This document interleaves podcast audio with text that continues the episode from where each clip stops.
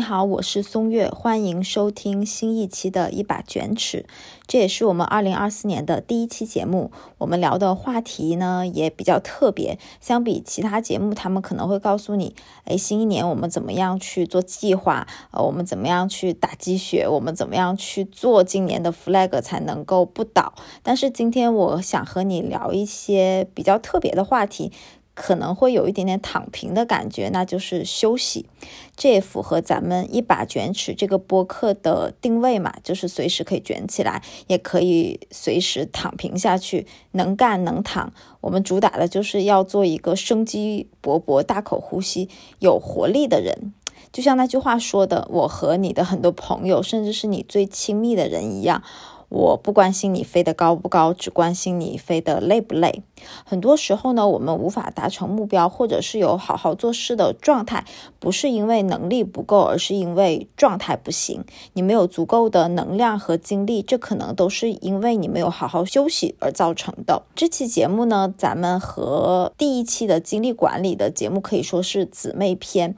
那篇呢，主要是告诉你如何。分配你的精力，这期呢是想跟你去讲一下怎么样去做精力的补给啊。建议这两期的节目可以去配合一起收听，效果可能会更好。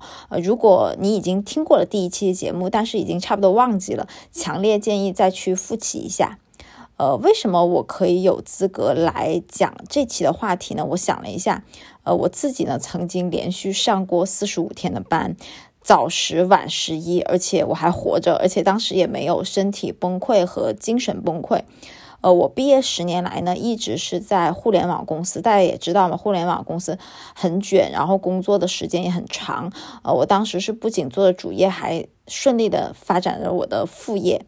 然后朋友对我的评价就是身上的。班味儿不怎么浓，而且眼里还算有光，呃，少年感也还在的。呃，很多人呢关心我是如何做事情的，但是我觉得其中最重要的，可能大家没有讲出来，他们其实更想了解我是怎么样去休息的。那今天呢，就会来和大家去讲一下这个休息这件事情，如何有效休息。前两天呢，我还和我一个朋友聊天，我说我发现了我有一个特长，哎，他说是什么？然后我说，哎，我发现我。只要想睡，我躺下就能睡着。我朋友说：“你这哪算是特长啊？这明明就是天赋。”我当时表示很震惊啊！难道从来不失眠已经变成天赋了吗？然后为了准备这期节目，我去看了很多的书、资料、演讲，还有论文。看了越来越多的资料之后，我发现这期节目真的是应该去讲。而且我在吸收这些东西的时候，也学到了很多。回顾我们从小到大的历程，无论是在学校、职场、社会，还是我们这种自己去主动选择学习的东西，基本都是在给人生做加法。我们做减法的东西，其实上是根本没有的，很少。实不相瞒，我二零二三年，我觉得我自己花的最值的一笔消费是买了一个叫睡觉的课。我自己呢是边听课边实践，自己最近在睡眠的这个时间上和质量上，我都有了一个比较大的提升。所以呢，今天这期节目呢，我会从睡眠维度的休息，就是肉体上的休息，然后第二部分呢，就是从工作当中如何进行有效的小憩，第三部分呢是工作外的休息，我们应该如何去进行安排，最后呢。就是想讲一下，就如何在高运转的这个生活这种节奏当中学会偷懒。我会分这四个方面去和大家去做一个分享，有科学的部分，也有玄学的部分。方法上呢，我尽量会说的详细一些，希望你能够听完节目就能实操起来。首先是一些要说在前面的话，就大家听过我们播客的人应该摸到我的一些思路了。就上来应该是先明确问题，就关于休息这件事，你是不。能不敢还是不会？首先是不能，不能呢，主要指的是你没有时间休息，就常常处于一种被事情推着走的状态，而且事情的这个压力值远远超过了你的负荷。这里呢，其实也有一部分人他是属于不会休息这类范畴的，你不会给自己踩刹车，这是非常可怕的一件事情，也是能力不足的一种表现。紧张的弦总会有一天会被你崩断的，因为事情总是做不完的。无论你做多细，你都是要修修补补的。所以呢，就是你决定要做什么事情，以及这些决定事情的优先级的排序，它决定了你的这个最终的有效产出到底是多少？就很多你在精力不充沛、不济的时候，你去做的事情啊，虽然看似做完了，但基本上是没有效果的，因为他们根本就不是有效的产出。对于这类的情况呢，我的一个方法就是，我每天会在心里有一个大致的图谱。啊，我今天要做哪些事情，然后再进一步的确认这些事情是不是非得一定要做，如果不做，后果会怎么样？这是一个正向精简的过程。然后你可以再做一波反向的精简，就是什么事情是一定不能做的，就像要避开瘟疫一样去避开他们。就比如说，呃，我刚刚进入职场的时候，我每天会花很多的时间去琢磨啊，今天领导觉得我怎么样，今天同事怎么看我。我就会去想这些有的没的的问题，就这些事情是一定不能做的。然后这些呢，就是一个反向精简的过程。经历过上面的一个正向精简和反向精简两轮，其实你的事情就已经足够精简了。我之前还听到过一句话，说的很透啊，也可以放在这里，大家可以在脑子里去打上这个金句，就是把很多事情放在很长的一段时间里，你就会发现很多事情根本不值得一做。这也是一个反向精简的一个过程。第二种呢，就是不敢休息，就是有休息的羞耻心。这些情况呢，我觉得比较多会出现在职场打工人这一部分的人群里吧。常见的情况就是不敢正常下班，就比如说领导不走，你自己就不敢走，或者是下班了手机也时时刻刻盯着，还有就是明明生病了很难受了还不敢请假。我觉得这其中主要的原因是因为很多人的责任心太强了，过分强了，导致身累心累，最后就是一个。内耗严重的一个状况，再往下剖析呢，我觉得可能存在的某种心理是不能够正视和评判自己的价值，有一种自我矮小化的倾向，呃，觉得自己苦和累才是正常的，自己在享受就是有点罪恶的感觉。我觉得可以尝试着把自己重新打开，去重新定义和评判自己的人生价值。这个问题，如果想听的话，我们也可以单独找一期节目去聊。最重要的一点，也是首要的一条，是你要清楚的知道，而且发自内心的去认可一个道理，就是每个人来到这世界上的使命，不只是只有工作这一条。你如果总是这么想的话，就无非把自己的这种个人价值窄化了，把自己过分的工具化了。我最近找到了一个方法，就如果你是这种类型的人，你可以去试着爱自己。这句话我们可能老说，但是究竟怎么样才叫爱自己呢？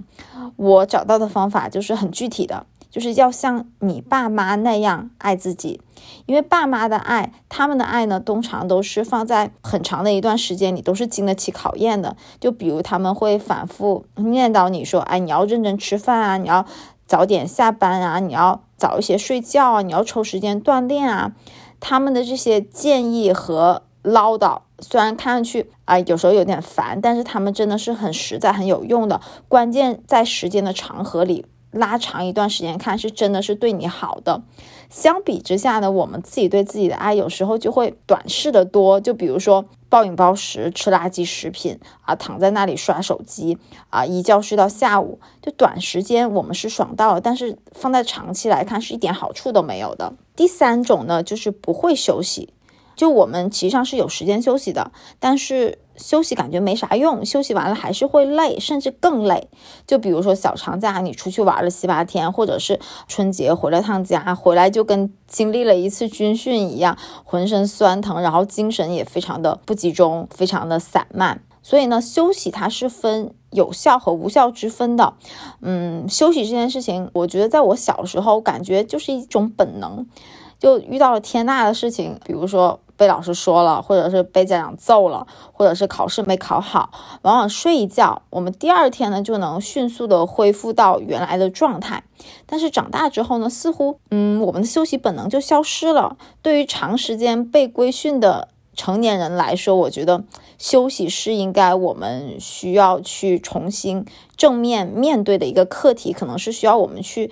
再进行刻意练习的。今天呢，也会主要针对第三种情况，就是不会休息这一部分去讲，讲一下我们究竟要怎么样拥有一个有效的休息。首先，先来讲一下，就是占我们休息最大一部分的占比，那就是睡觉。关于睡觉呢，其实上它是最大程度上能够缓解我们身体的疲乏，是人类之所以现在还活着、还存在着的一种不能被进化掉的本能吧。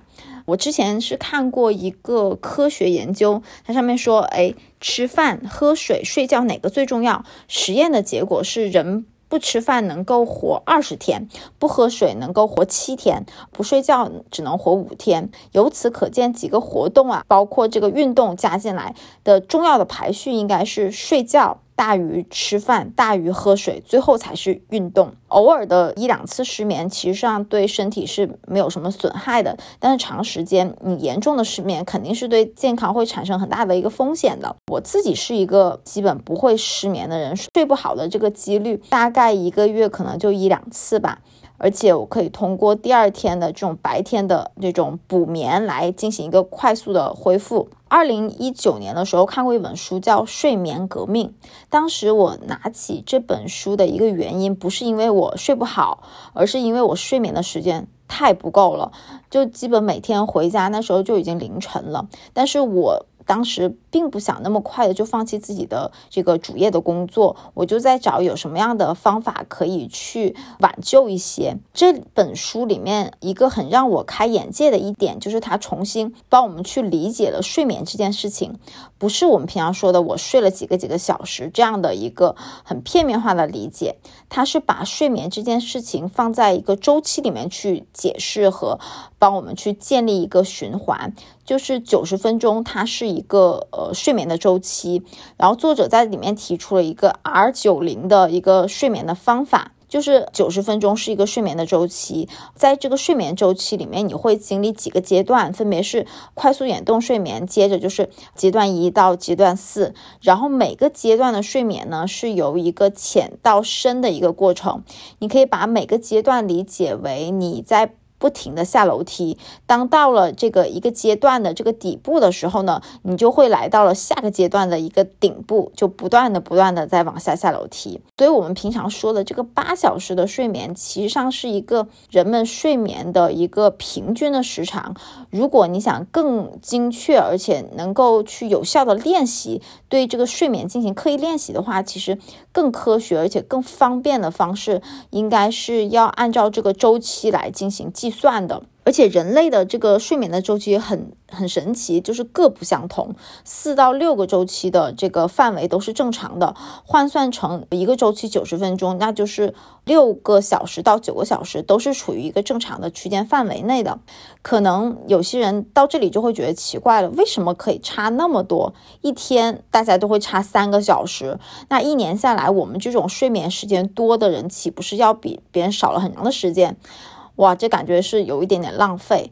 当时呢，我在看这本书的时候，我也对这一点是很困惑的。到后面呢，作者给了一个很合理的解释。他说，人的身体不仅仅在睡眠当中是可以恢复疲劳的，在二十四小时的其他的时候，人体是有天然的这种自愈的功能。特别是在睡眠的前后，也应该去把它们纳入到整个的睡眠周期里的。那这个睡眠周期，我们具体要去怎么样操作呢？首先，我们要知道自己的睡眠周期到底是多长。以我自己来举例啊，就是我先确定我第二天自己必须要起床的时间，然后去估算一个自己的睡眠周期，然后再加上我一般入睡需要多长的时间。就比如说我。我早上呢是需要六点钟起床的，我预估下我的睡眠周期可能是五，那五乘以九十就是四百五十分钟，就是七点五个小时。哦，一般入睡的时间比较短，一般十分钟就可以睡着。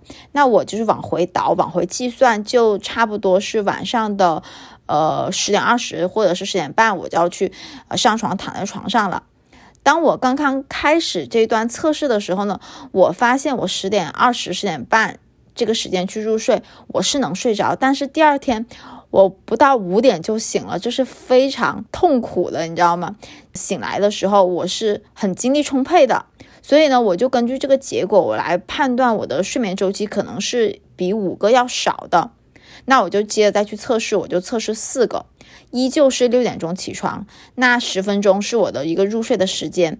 四个周期的这个睡眠时间大概就是六个小时多一点点，六个小时十分钟。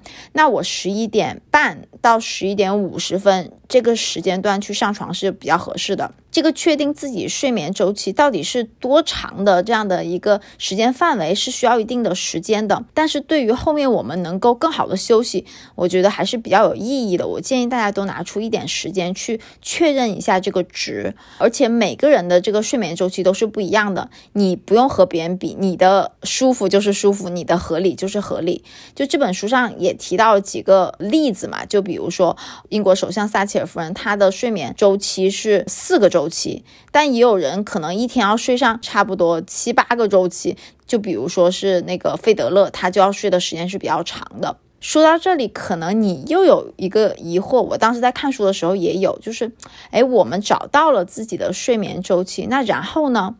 感觉这个睡眠周期在工作日是比较好坚持的，但是如果是周末或者是放假，如果我们也要坚持，感觉太累了，有一点点反人性，而且就说睡懒觉才是对周末最好的尊重。那这里有没有什么方法可以去做一个中间的一个协调呢？这个问题呢，其实这本书的作者也帮我们考虑到了。它里面提到了一个具体的方法，就是你在放假或者是周末的时候，你尽量还是要和平时保持同样的这个入睡时间和起床的时间。但在你起来之后，比如说还是要和平常保持一个相同的一个运动和作息规律。就比如说你起来可能要散步啊，可能要吃早饭啊，可能要看一会儿书啊，这些东西。照常做，但是呢，你做完这些东西之后，你是可以去呃睡一个回笼觉的。就回笼觉大概就是三十分钟左右，这样呢，既保留了你周末想偷懒一下的这种小心理，帮助我们人体在周末和放假这个期间能够得到更好的这个休息，精神状态也会比较好之外，我们也不会失去好不容易建立的这种 R 九零周期睡眠的这种习惯，就不会那么可惜。刚才我们也说了，就是睡觉前和睡觉后，就刚刚醒来之后，我们也是要纳入到这个睡眠周期里面的。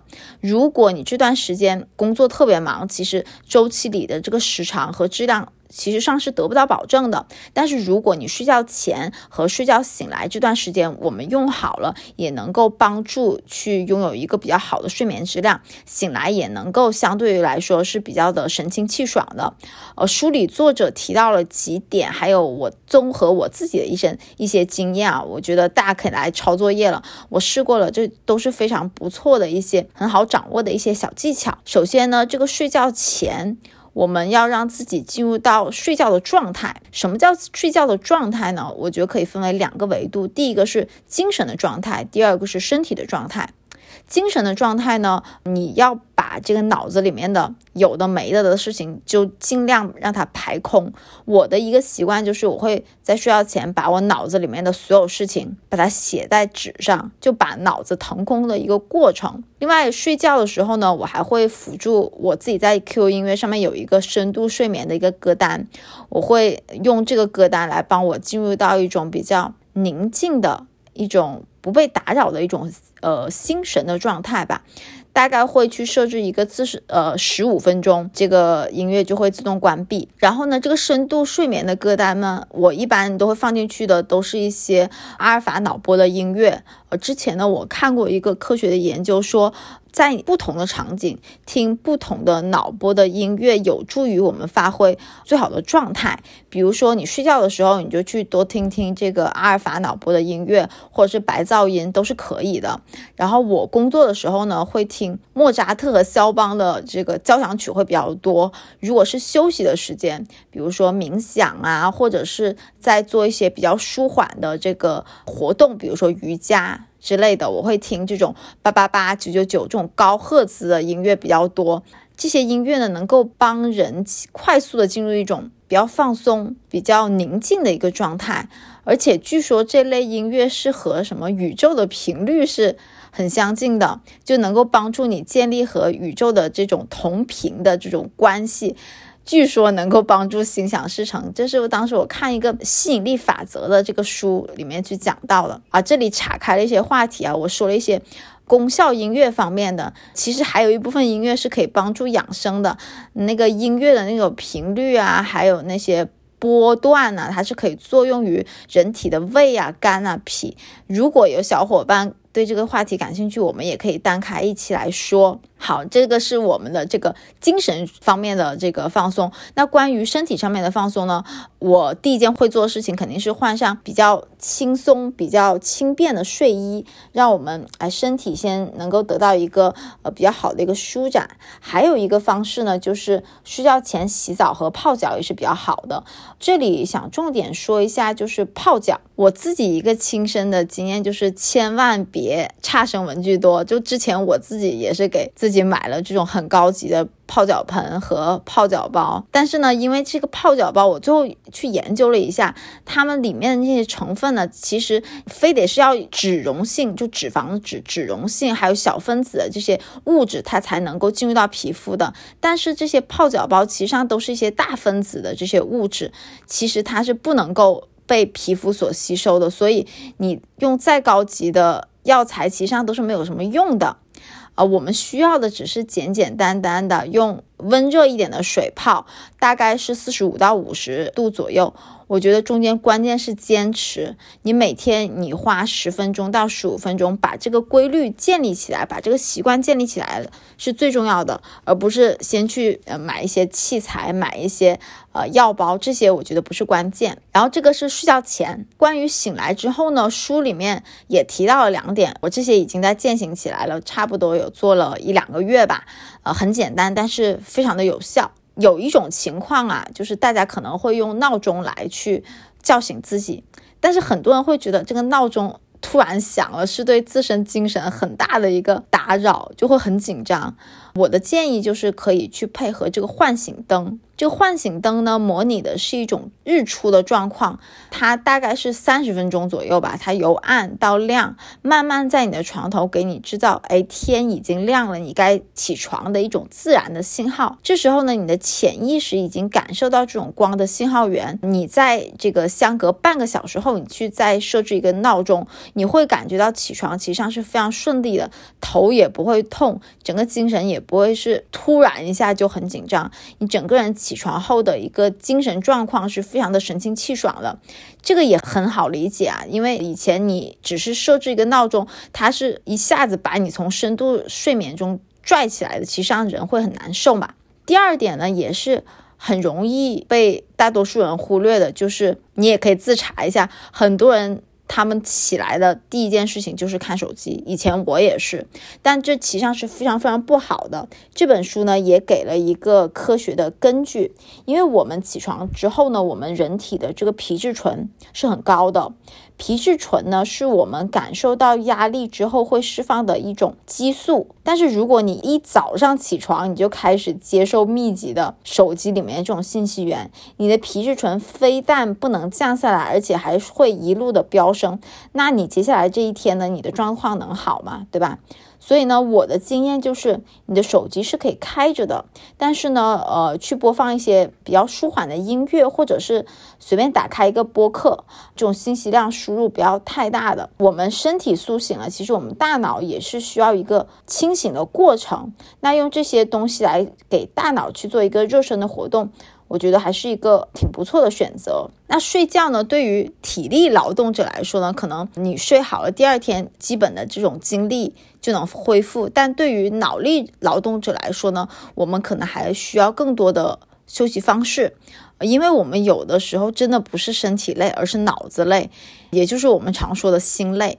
那心累要怎么样缓解呢？接下来就会进入到本期播客的另外两个重点，就是脑力劳动者在日常工作当中要如何的小休息，还有如何去安排大休息来缓解我们心累的状况。总的要义呢，其实我是想让大家去牢记一点，就一定要用自己内部的、自身的可以掌控的这种规律去应对外部的。不可掌控的和多变的这种规律，先来说一下这个小休息。就什么是小休息呢？我觉得你可以理解为每天工作中间的小憩。就比如说啊，上厕所，或者是在茶水间和同事们聊天，或者是午饭的时间，都是小休息，就是英文当中的 break。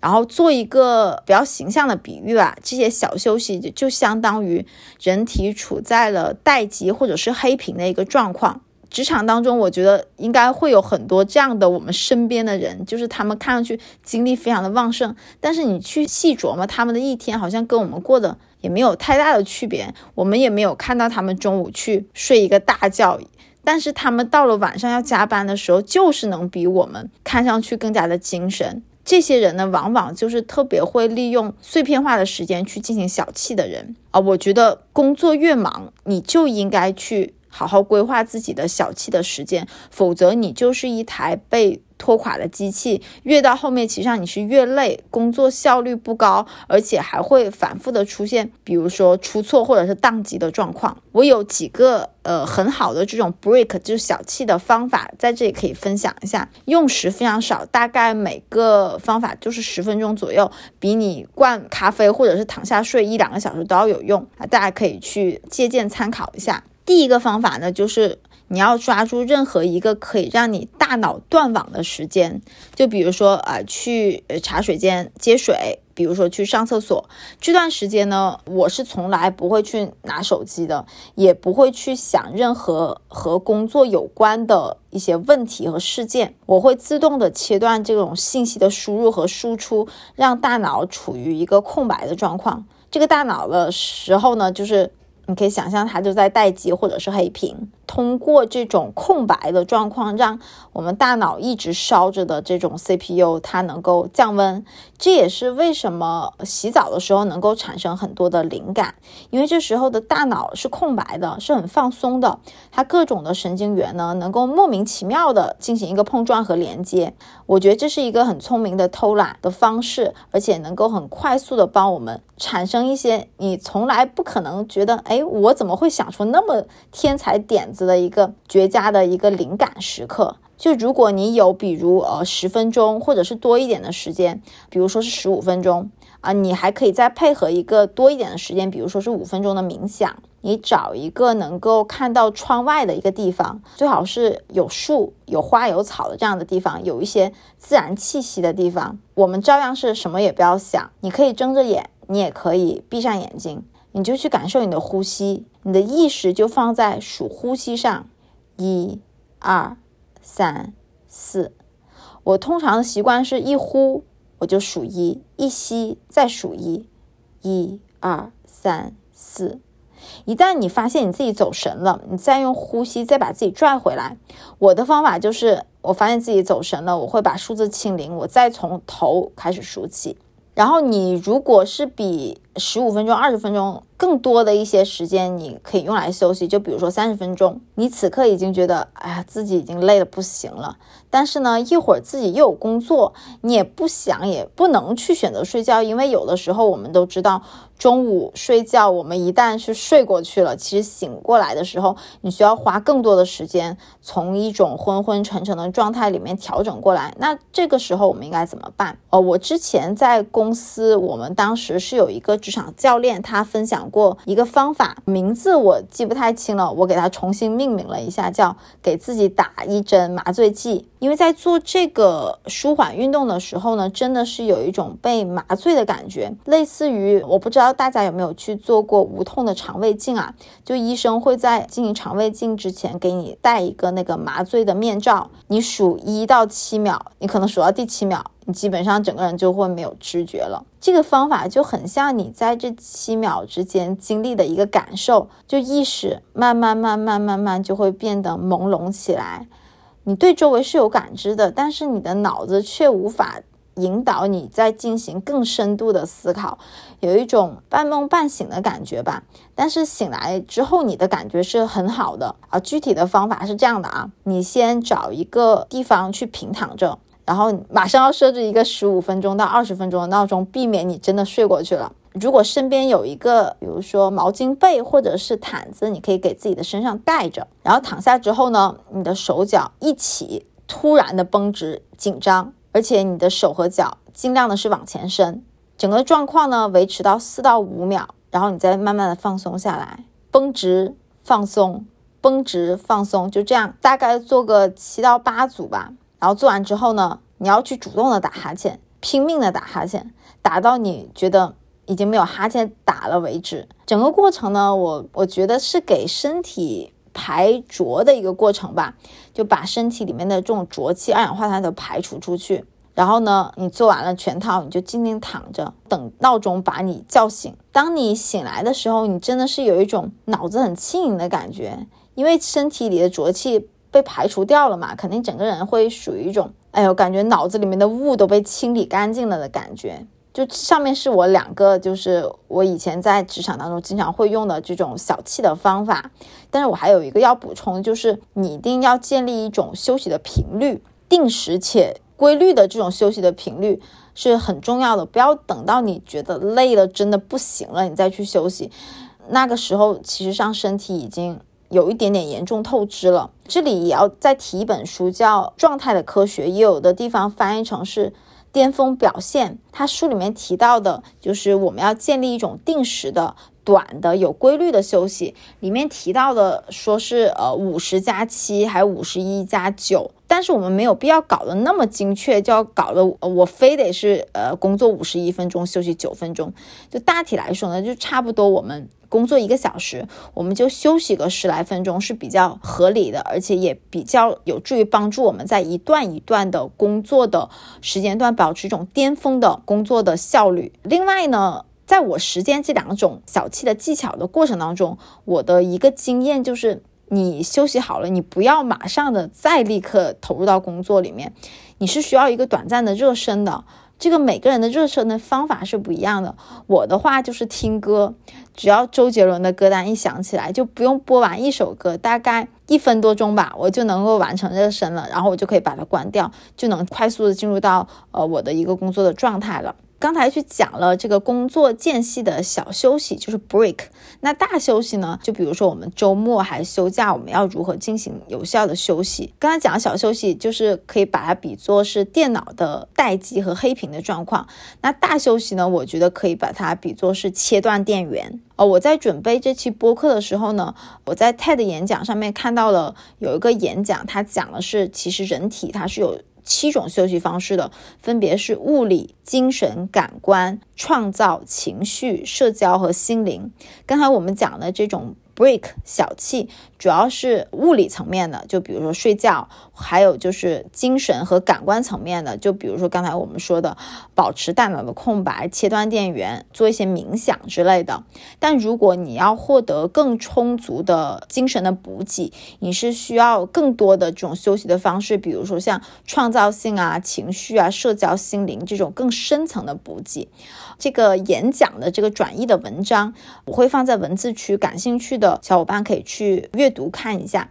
但是我这里呢，不想做大的展开，我只想分享最给我带来启发，而且是我一直在做，给我能够带来长期的能量补给。但是我不知道里面原理的，通过这一个演讲，我才发现它原来真的是有科学根据的。第一种呢，就是创造性的休息。就比如说，你去大自然里面散步，看见绿色的草、树木、鲜花，你可能什么事情都没有做，你就感觉到很大的一种放松。就之前我有讲过，就是到没有天花板的地方，人才能茂盛的生长，这就是属于一种创造性的休息。这里是有科学根据的，就是因为大自然里面负氧离子还有一些天然的光源，它能够调节人体的这个激素水平，会让你自然而然的产生一种快乐。还有一些人呢，他喜欢去博物馆或者是去看画展，这也是创造性休息的另外一种。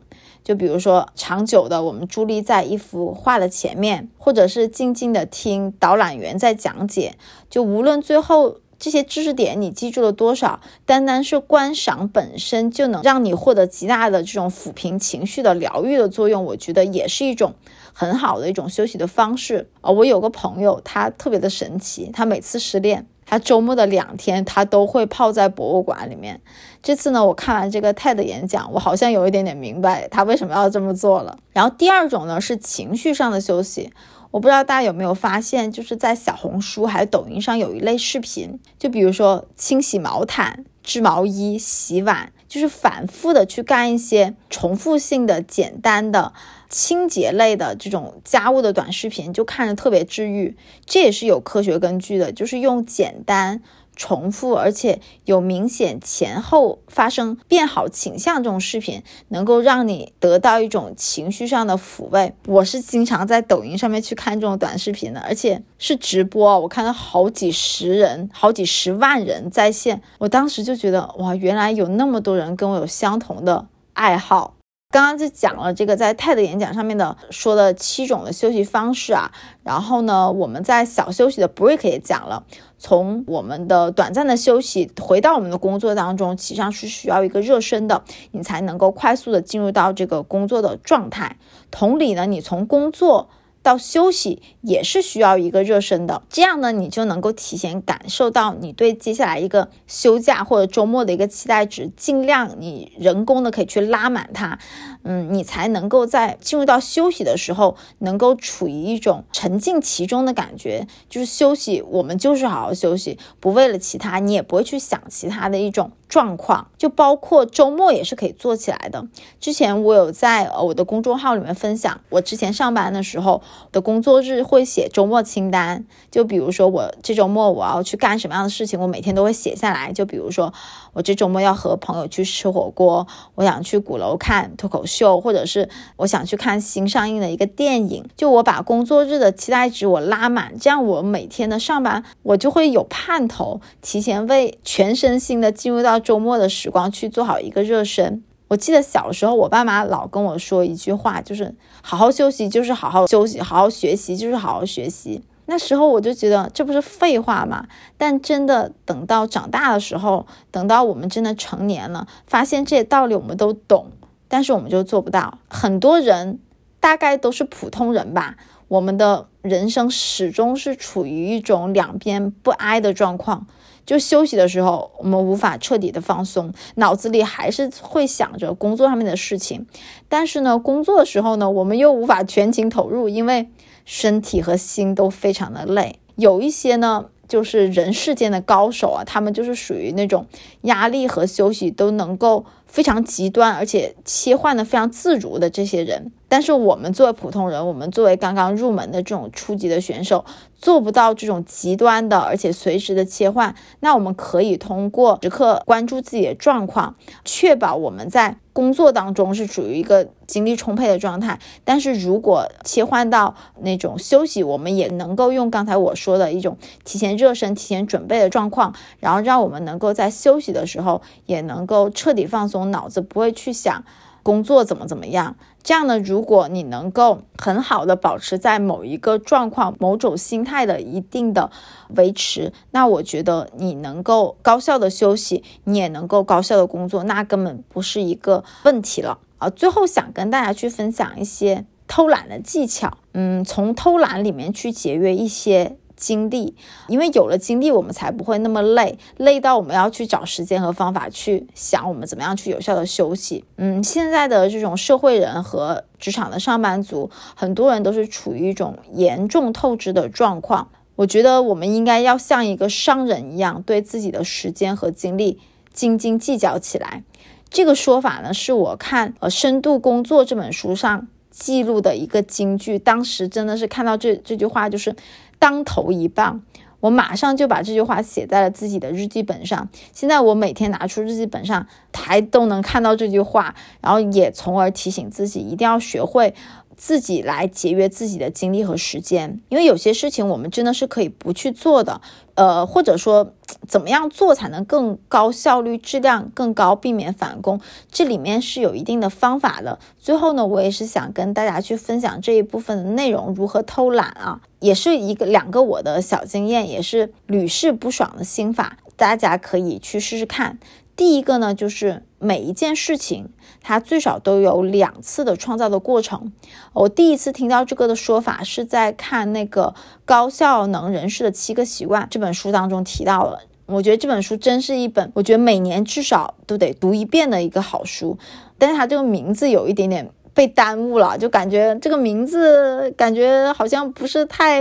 对于我有吸引力，但是呢，后面通过反复的阅读及旁呃身旁的人反复的安利，嗯，我确实觉得这本书真的是一本时时要读的一本好书。里面提到的两次的创作，分别就是在头脑中进行想象和在实际当中进行的创作。我自己的实践下来是非常认可这一点的。就比如说我在工作当中做运营这件事情来说，就要做一个活动的拉新，我肯定要先在脑子里去有一个基本的构想。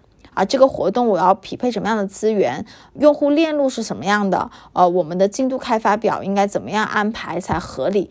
我要在心中去描绘一个事情成功的图景。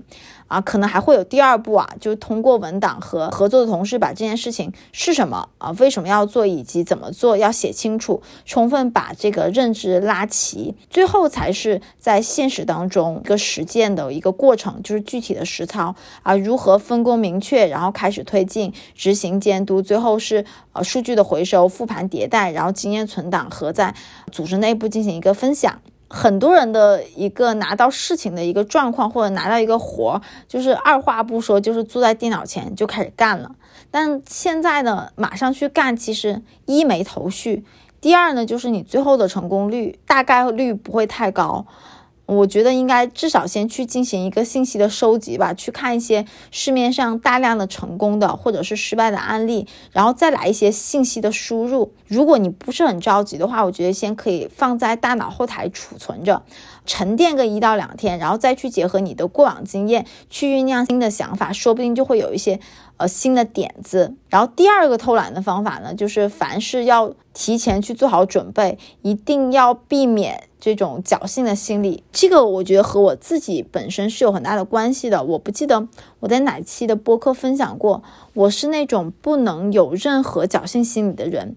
如果有，那我做这件事情肯定是要翻车的。这倒逼我呢，就是凡事我都要去做百分之百的准备。我能想象的到的所有的准备事项，我可能就要去做一遍。但对于大多数来人来说呢，我觉得这条方法论也是很好用的，因为它有两个好处。第一个呢，就是能够让你提前去找到一些重点；第二个呢，就能让你一份时间可以专用和多用都能兼顾。啊，这样说可能会有一点点抽象，我来举例子吧。就是之前我不是在互联网公司嘛，啊，大家都懂，就互联网公司呢，就是每天的大会小会不断，就注意力就是处于一种严重被。消耗的一个状况，一下一天下来，你基本上都处于开会了。到了下班点，你什么也没有干。像这种情况呢，我都会在开会前，我会把每一个会议的信息。我都会先梳理一遍，我要在这个会议里面哪些环节我是要去重点听的，我要了解什么信息，我在这个会议里我要达成什么样的目标，我有可能在什么的时间节点会被领导或者被同事 Q 到，我可能会在脑子里面去把这些问题给过一遍。在一些我不是主要角色，而是支持方的这种公司的会议当中呢，我就会主动分配我的注意力。不需要我调动注意力和思考的时候呢，我就会把脑子偷偷的放在其他的地方。比如说，哎，我这个月的 OKR 还有什么地方是可以快速推进的？呃，我手上的这个项目的关键卡点和方案还可以去做一些什么样的调整？通常一个非常消耗的会议下来呢，很多的问题我都可以想清楚了，我就在头脑当中已经构想了一遍，接下来我只剩下就是执行的工作了。所以呢，对于很多职场人来说，我觉得这条工作的习惯吧，我觉得是可以用起来的，因为职场当中被消耗注意力的这种会议实在是太多了，而且你被消耗的不仅仅是时间，而是我觉得整个人的宝贵的注意力。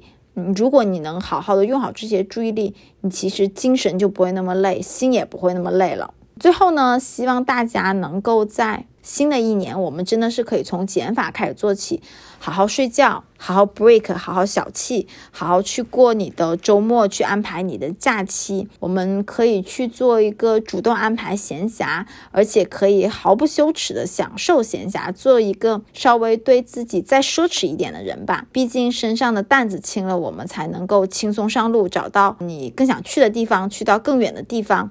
好啦，那我们本期的节目就到这里啦，我们下期节目再见。是不存在。